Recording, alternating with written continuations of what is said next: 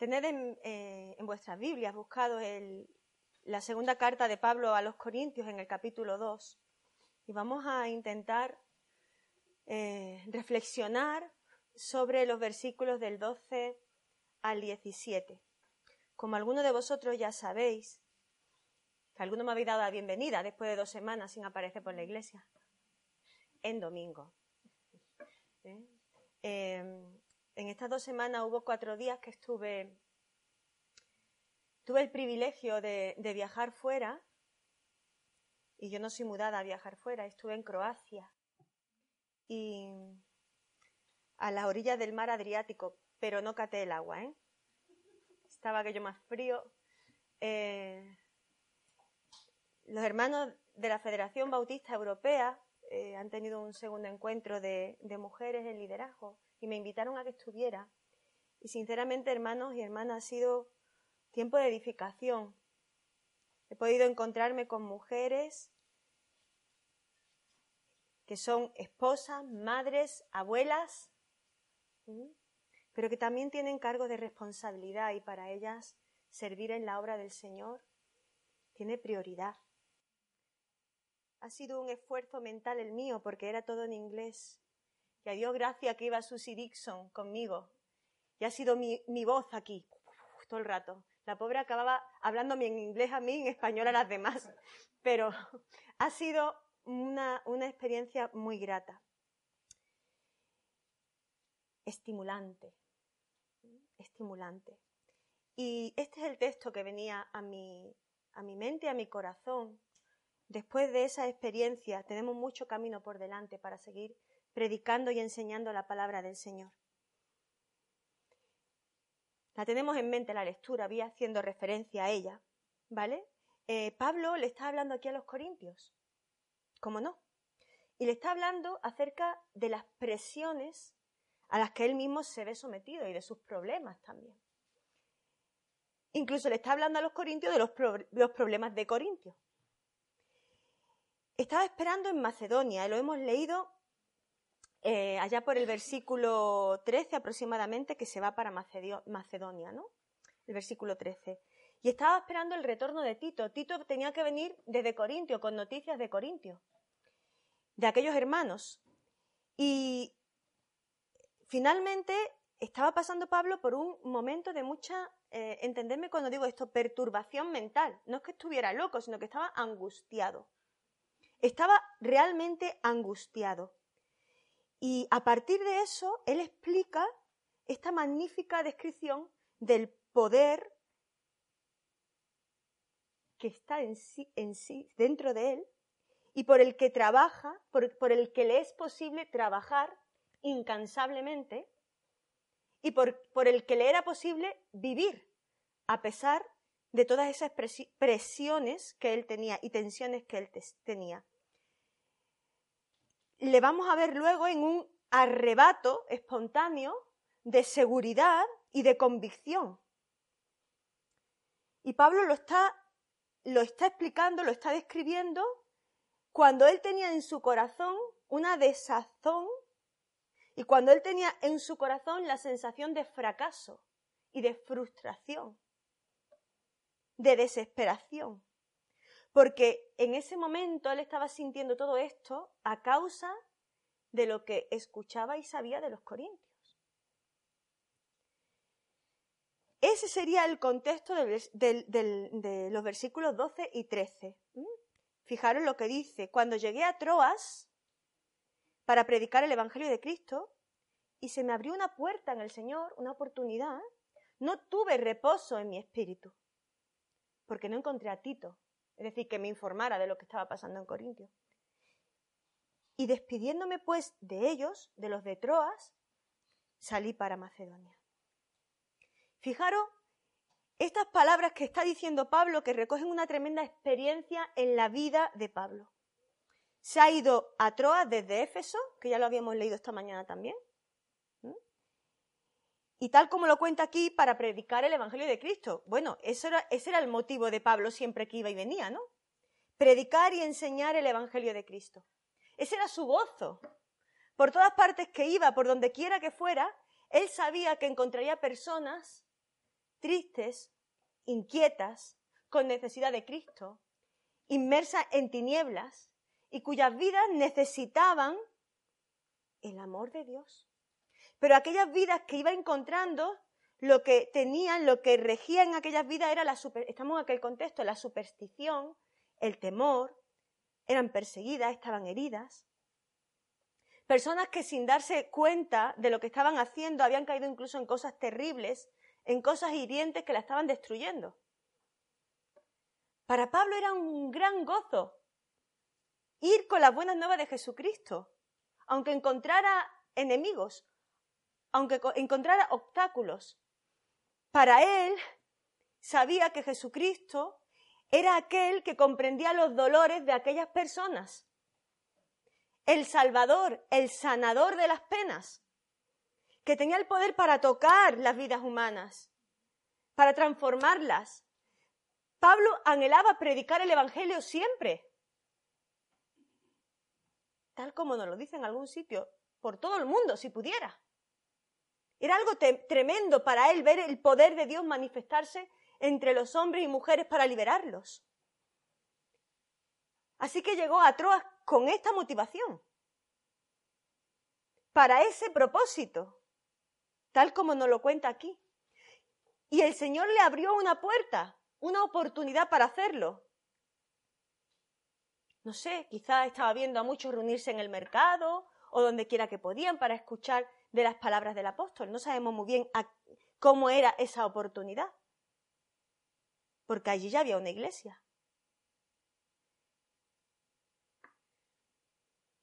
Pero según nos cuenta aquí el texto, dice que Pablo no pudo aprovechar esa oportunidad, que no pudo.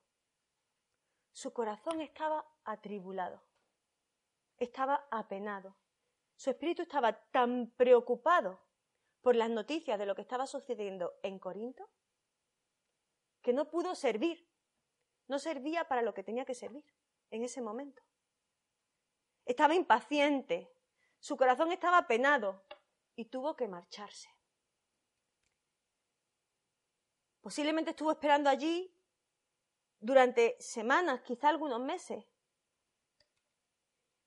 Y sin saber noticias de Corinto, posiblemente estaba atrapado por una sensación de fracaso, sin saber qué estaba pasando. Y fijaros que estamos estudiando la carta a los Corintios la primera y la segunda, y cada vez que avanzamos yo creo que la cosa va peor.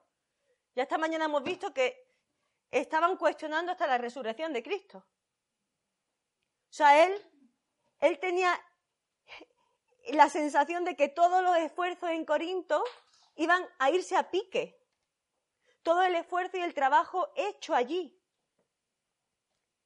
Incluso a pesar de las cartas que le había escrito. Parece que no había manera de solucionar tan terrible problema que estaba devorando la vida de la iglesia de Corinto. Que estaba amenazando con, la, con destruir la labor que él había hecho entre ellos. Y es en medio de esa sensación de fracaso y de frustración y de presión y de preocupación que él recibe esta oportunidad de servicio, pero no pudo aprovecharla. Abandona Troas, se sube a Macedonia, esperando verse allí con Tito, encontrar algo de alivio para su mente atribulada. ¿No habéis sentido alguna vez así? Ser llamados a servir, a predicar, a enseñar la palabra de Dios en momentos cuando nuestros corazones están tan llenos de preocupaciones y de angustias que no somos capaces de apartar eso para servir, para servir al Señor? Yo creo que sí, que en algún momento no hemos podido sentir así, podemos entender lo que Pablo sentía cuando él comparte esto con nosotros de manera tan honesta. Y a veces no es que se nos vaya ahí alguien a pique, sino la propia dinámica de la vida. Estamos tan absortos y preocupados por el diario vivir que se nos abren oportunidades de servicio para la obra de Dios y nuestra mente está en otras cosas. Pero fijaros en el siguiente versículo, el 14, lo que dice Pablo. Dice, mas a Dios gracias el cual nos lleva siempre en triunfo en Cristo Jesús y por medio de nosotros manifiesta en todo lugar el, olor de su conocimiento. Qué exclamación tan extraordinaria. Mas a Dios gracias, el cual nos lleva siempre en triunfo en Cristo Jesús.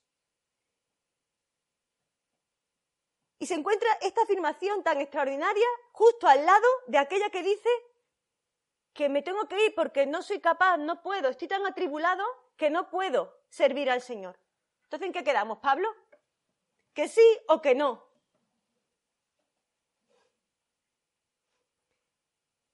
Pero Pablo no tenía ningún inconveniente en confesar su fracaso y su debilidad. Y de esto sabemos todos mucho.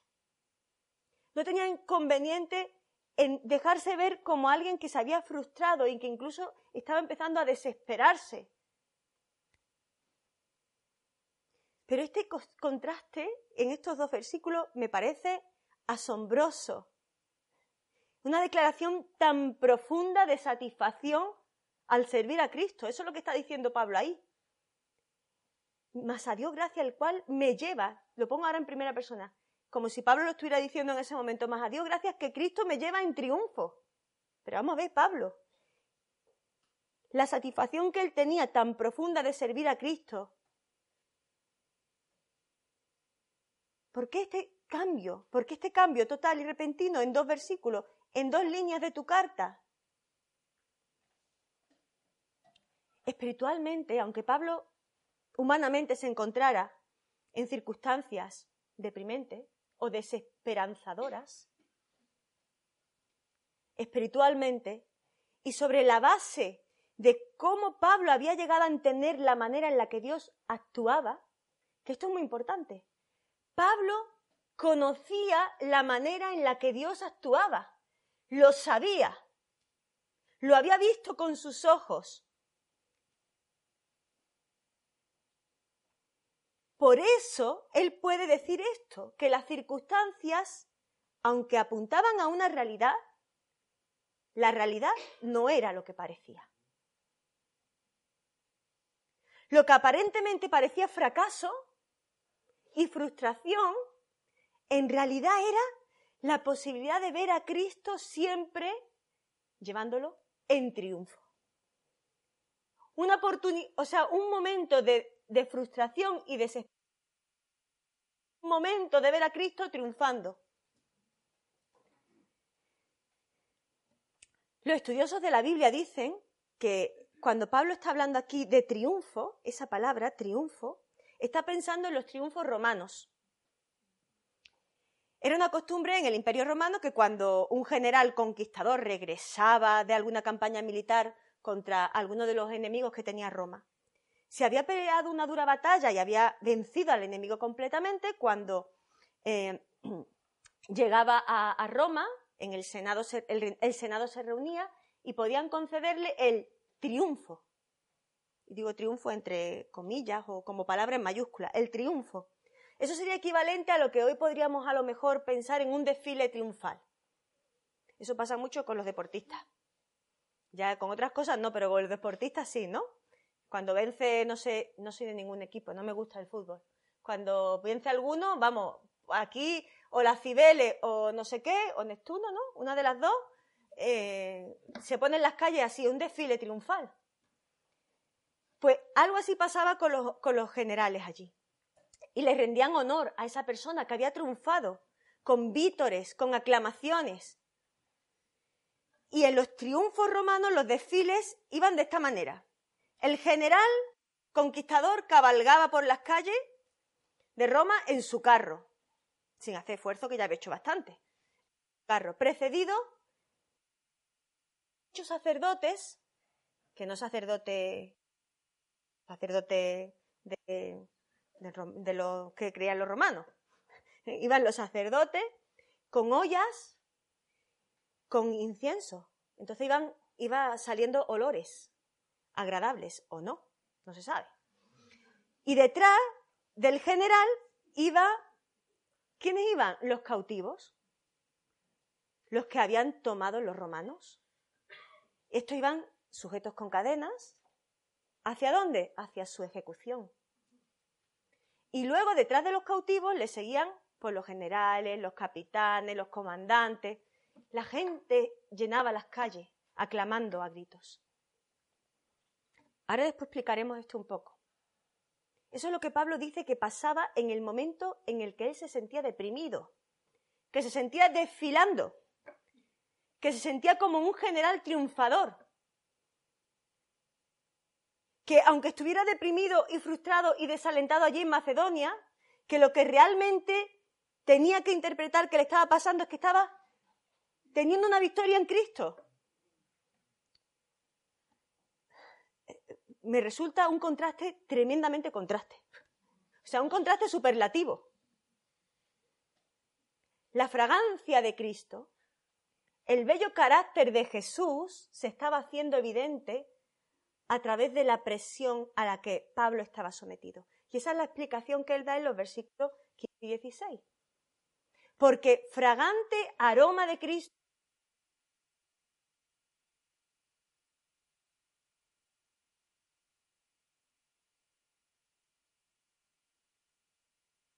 como ese incienso que sube, que va desfilando, un aroma fragante. ¿Para quién? Para Dios, entre los que se salvan, y entre los que se pierden. Y dice, pero para unos, olor de muerte para muerte, y para otros, olor de vida para vida. Y para estas cosas, ¿quién es suficiente? ¿Quién está capacitado?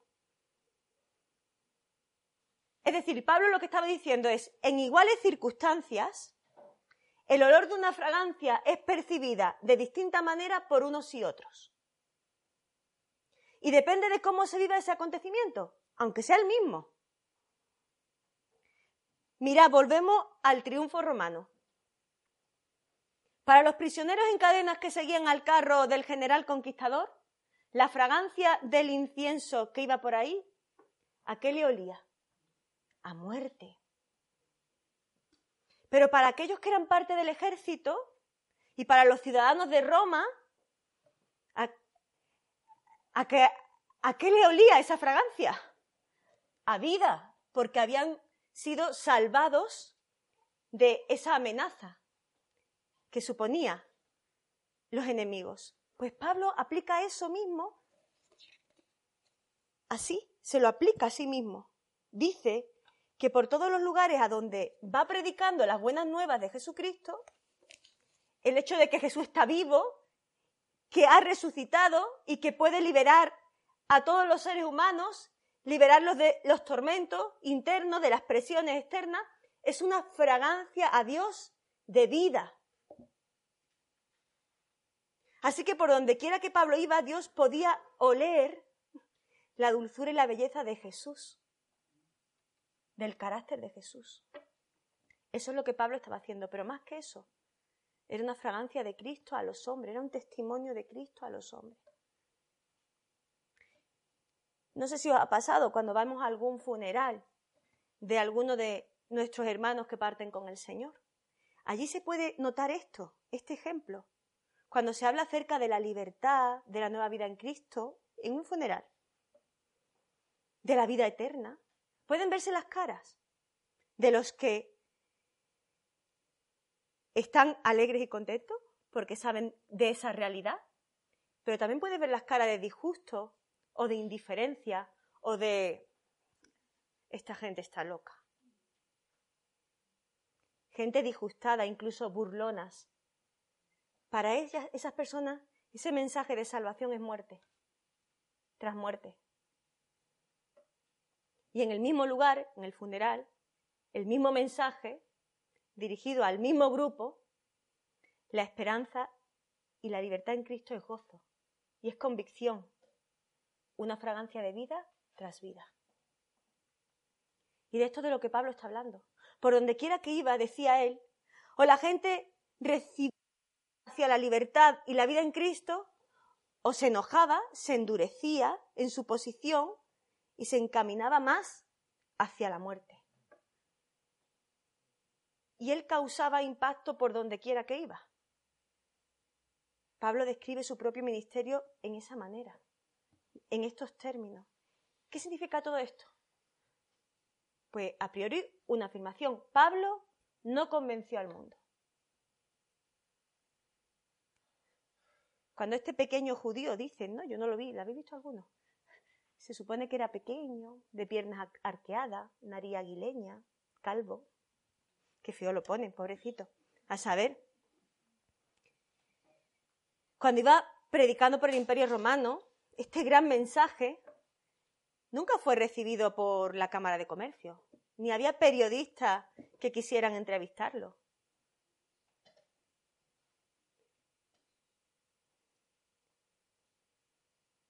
Incluso para Pablo, él no estaba haciendo algo increíble.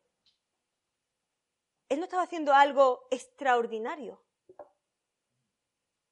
Él mismo se sentía, como hemos leído en los primeros versículos a los que hemos hecho alusión, él mismo se sentía frustrado, inquieto. Lo había atrapado esa sensación de fracaso. Pero él dice que lo que realmente estaba sucediendo, aunque esa era la apariencia, lo que realmente estaba sucediendo, que en ese mismo momento de su frustración él estaba siendo llevado en triunfo por Jesucristo. Porque su ministerio no dependía de sus débiles esfuerzos para hacer algo para Dios, sino que su ministerio estaba fundamentado en la esperanza de que Dios iba a hacer algo a través de él. ¿Vemos la diferencia? Y esto es el servicio que nosotros prestamos en el cuerpo de Cristo y en la obra de Dios. Los servicios y ministerios no dependen de nuestros débiles esfuerzos, sino que dependen de lo, de lo, que Dios va a hacer a través de nosotros. En eso está fundamentado el servicio que prestamos. No es en nuestra fuerza.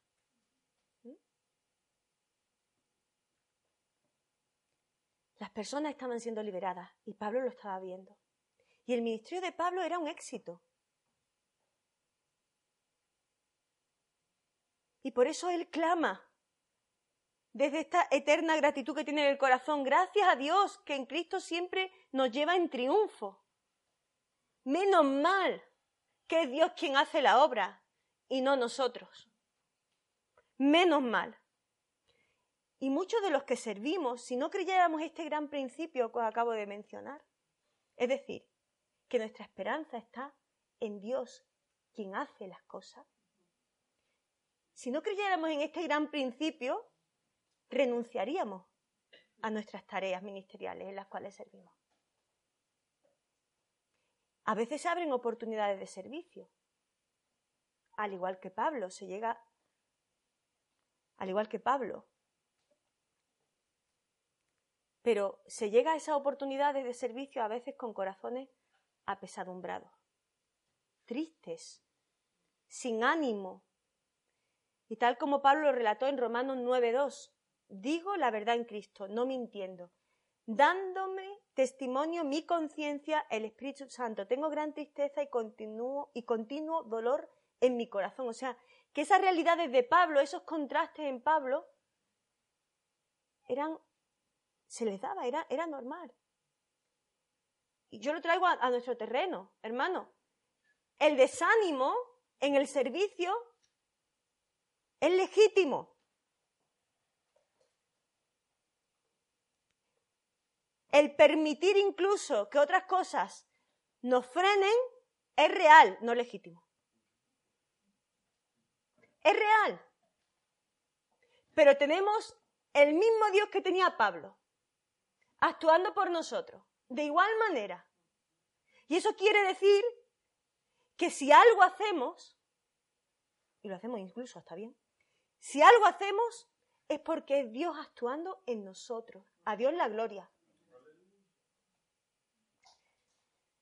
El enemigo es rápido en atacarnos, en acusarnos, en desviarnos. Así que podemos incluso llegar a estar sirviendo con un corazón apesadumbrado, con una angustia profunda, personal. Y lo único que nos permite continuar es precisamente la confianza en lo que Pablo dice aquí, que a pesar de la frustración personal y de las tinieblas por las que podía él estar pasando, también estaba siendo llevado en un triunfo por Jesucristo, que su debilidad personal, de esa debilidad personal que él tenía saldría una gran manifestación de la fuerza del Señor y de la propagación de la fragancia de Cristo. Fijaros, hermanos, lo que estamos diciendo. Cuando nosotros seguimos en nuestro lugar sirviendo al Señor a pesar de lo que estemos viviendo, a pesar de lo que sea, la manifestación de fuerza será la evidencia de que Cristo está trabajando y sirviendo al mundo a través de nosotros, sirviendo a la iglesia a través de nosotros. Y eso es olor fragante de Cristo. Y esto es la vida cristiana victoriosa. Hermano, escuchamos muchas cosas acerca de lo que es vivir en victoria hoy día. Unas cosas más extrañas. Parece que la idea de vida victoriosa es como irse a Disneyland. Yo recuerdo hace mucho tiempo, cuando estuvimos, cuando mis hijos eran pequeños, en, en París, en Disneyland, la única vez que hemos salido a algún sitio así, tan grande. Y que nos metimos, ¿acordáis? En, aquel, en aquella atracción de los piratas del Caribe. Qué bonita era la atracción de los piratas del Caribe. Y, y íbamos pasando por distintos desniveles, subíamos, bajábamos, todas estas cosas, ¿no? Y de pronto aparecían como, como gente dándonos cañonazos, cañones se veían, o se veían amenazas, o otra gente así muy lúgubre, o pasábamos por un sitio más despacio y parecía que la gente se, bueno, eran muñecos, ¿no? La gente podían hacerte alguna cosa, o sea, como que estábamos mm, amenazados por extrañas figuras o falsos cuchillos, se escuchaban cosas disparar, pero no disparaba nada, ¿no? Entonces tú salías de allí sabiendo que nada te iba a tocar. O sea, tú, tú salías de allí sabiendo que salías sano y salvo. Mejor, tú entrabas allí sabiendo que salías sano y salvo, que nada te podía hacer daño. Vamos, de hecho, nos montábamos porque sabía que nada nos podíamos hacer daño. Pero hay muchas personas que tienen esta opinión de la vida cristiana. Creen que porque son cristianos, que porque ahora son hijos de Dios, hijos del rey, que van a estar protegidos, guardados de cada presión, de cada peligro de la vida y que nunca nada les va a afectar. Y citan muchos versículos bíblicos, muchos para apoyar esa, esa opinión. Pero si esa es la visión de la vida victoriosa, entonces Pablo no tenía ni idea de lo que era la vida victoriosa. Entonces Pablo no sabía nada de lo que era la vida victoriosa, porque él pasó por terribles pruebas y momentos de gran presión. Nos describe algunas de ellas en estas cartas. Y son increíbles en cuanto a intensidad en cuanto al poder que tenían aquellas circunstancias para atormentarlo y para abatirlo en la vida. Pero Pablo pudo proclamar con confianza y con un espíritu triunfante lo que hemos leído y lo que resuena a lo largo de todo Corintios y de todo el pasaje, que él sabía, que él había aprendido cómo Dios obra en medio del dolor y en medio de las circunstancias adversas y en medio de la angustia. Eso es la vida victoriosa, que en nuestra debilidad Cristo nos levanta que en nuestra debilidad Cristo hace su obra. Eso es vida victoriosa, que no nos dejamos pisotear por las adversidades, sino que las enfrentamos en el poder de Cristo.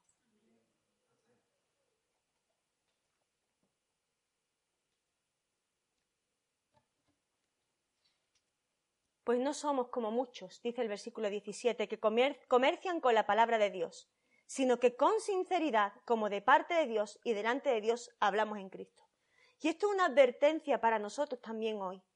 Pablo dice, no somos como mucha gente, que, y ahora yo parafraseo, que en este primer siglo van por ahí haciendo del Evangelio como si fuera una caja de baratijas.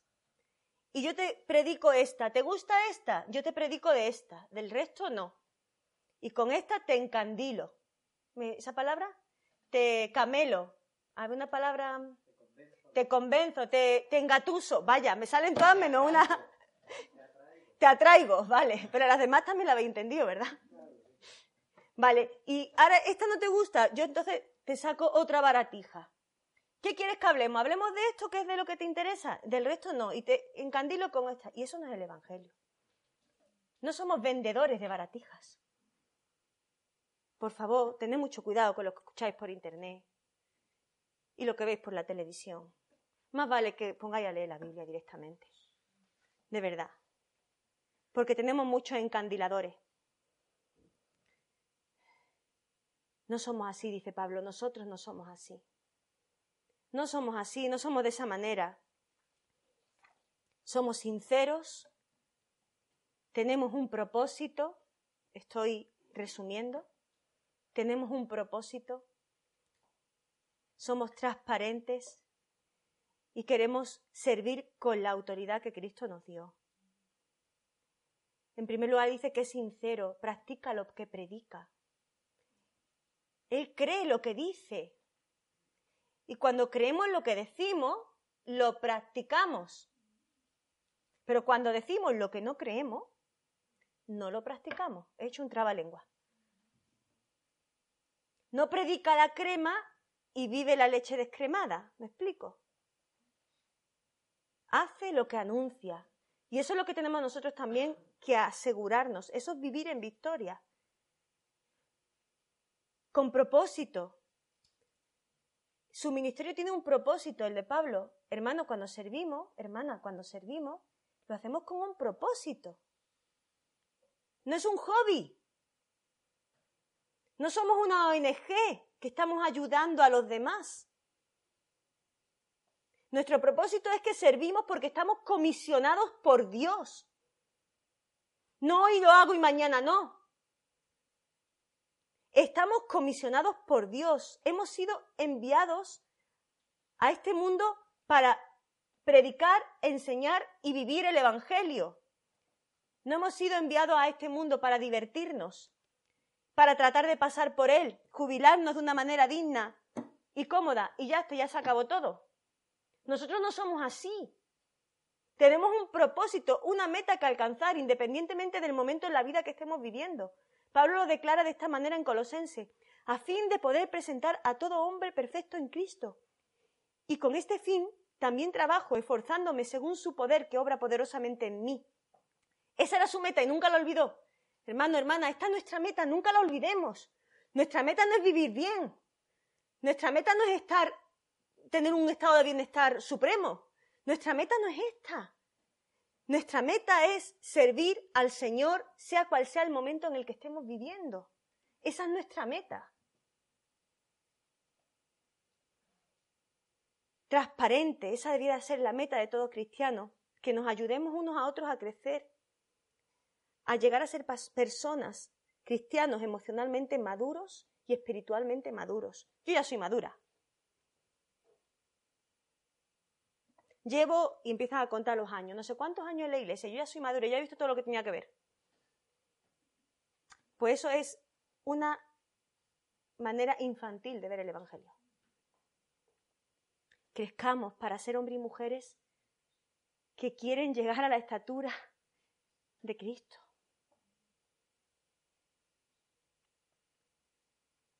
Proclamamos a Cristo. Eso es lo que nos da autoridad. Proclamar a Cristo. Somos embajadores, así lo decía Pablo más adelante. Y hermanos, llegando a esto y, terminando, y con esta tarea, Pablo lo dijo, ¿quién es suficiente? ¿Quién está capacitado? Personas débiles, con nuestras tensiones y preocupaciones, que a veces perdemos el norte. Y la tarea es tan inmensa que menos mal que Jesucristo está con nosotros para hacerla, porque si no sería imposible hacerla. Para esto decía Pablo, ¿y para esto quién es suficiente? Pues la respuesta es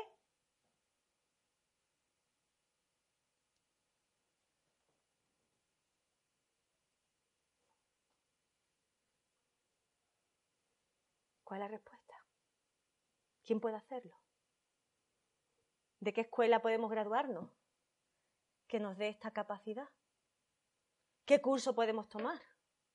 ¿Qué líder humano podemos seguir que nos enseñe cómo funcionar en, estos campos, en estas lindes, en estos términos, para que las personas sean liberadas.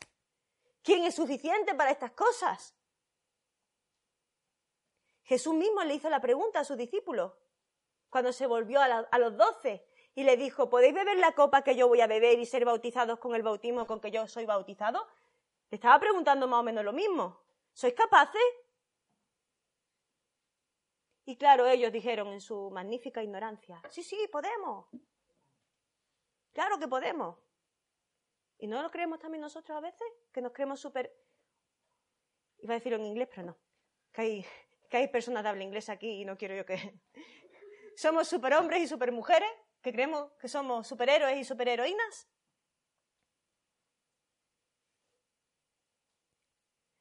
Cuando, cuando Jesús le estaba diciendo esto a sus discípulos, lo que le estaba diciendo, chicos, chicos, que va a haber frustraciones, que va a haber temores, que va a haber soledad, que va a haber muerte en vuestra experiencia. Pero vais a ver el poder de Dios manifestándose en vuestras vidas. Y ahora Pablo se responde a sí mismo. Mira lo que dice el capítulo 3, versículo 4 al 6. Esta es, esta confianza la tenemos mediante Cristo para con Dios. No que estemos capacitados para hacer algo por nosotros mismos. Al contrario, nuestra capacidad proviene de Dios, el cual asimismo nos capacitó para ser ministros de un nuevo pacto, no de la letra, sino del Espíritu, porque la letra mata, pero el Espíritu da vida.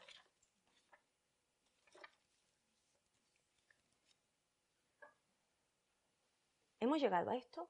¿Hemos llegado a esta convicción? ¿Hemos llegado a vivir esta vida cristiana victoriosa? ¿Estamos en ello?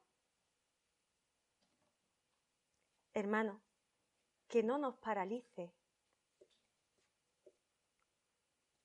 la vida diaria que no nos paralice las presiones y las tensiones que tenemos, que no nos paralicen otros cuando el Señor nos manda, porque a quien tenemos que dar cuenta y a quien tenemos que presentarnos como obrero aprobado, como obrera aprobada, es delante de Dios y no delante de los hombres. Vamos a cantar una canción a modo de oración que dice, un siervo para tu gloria.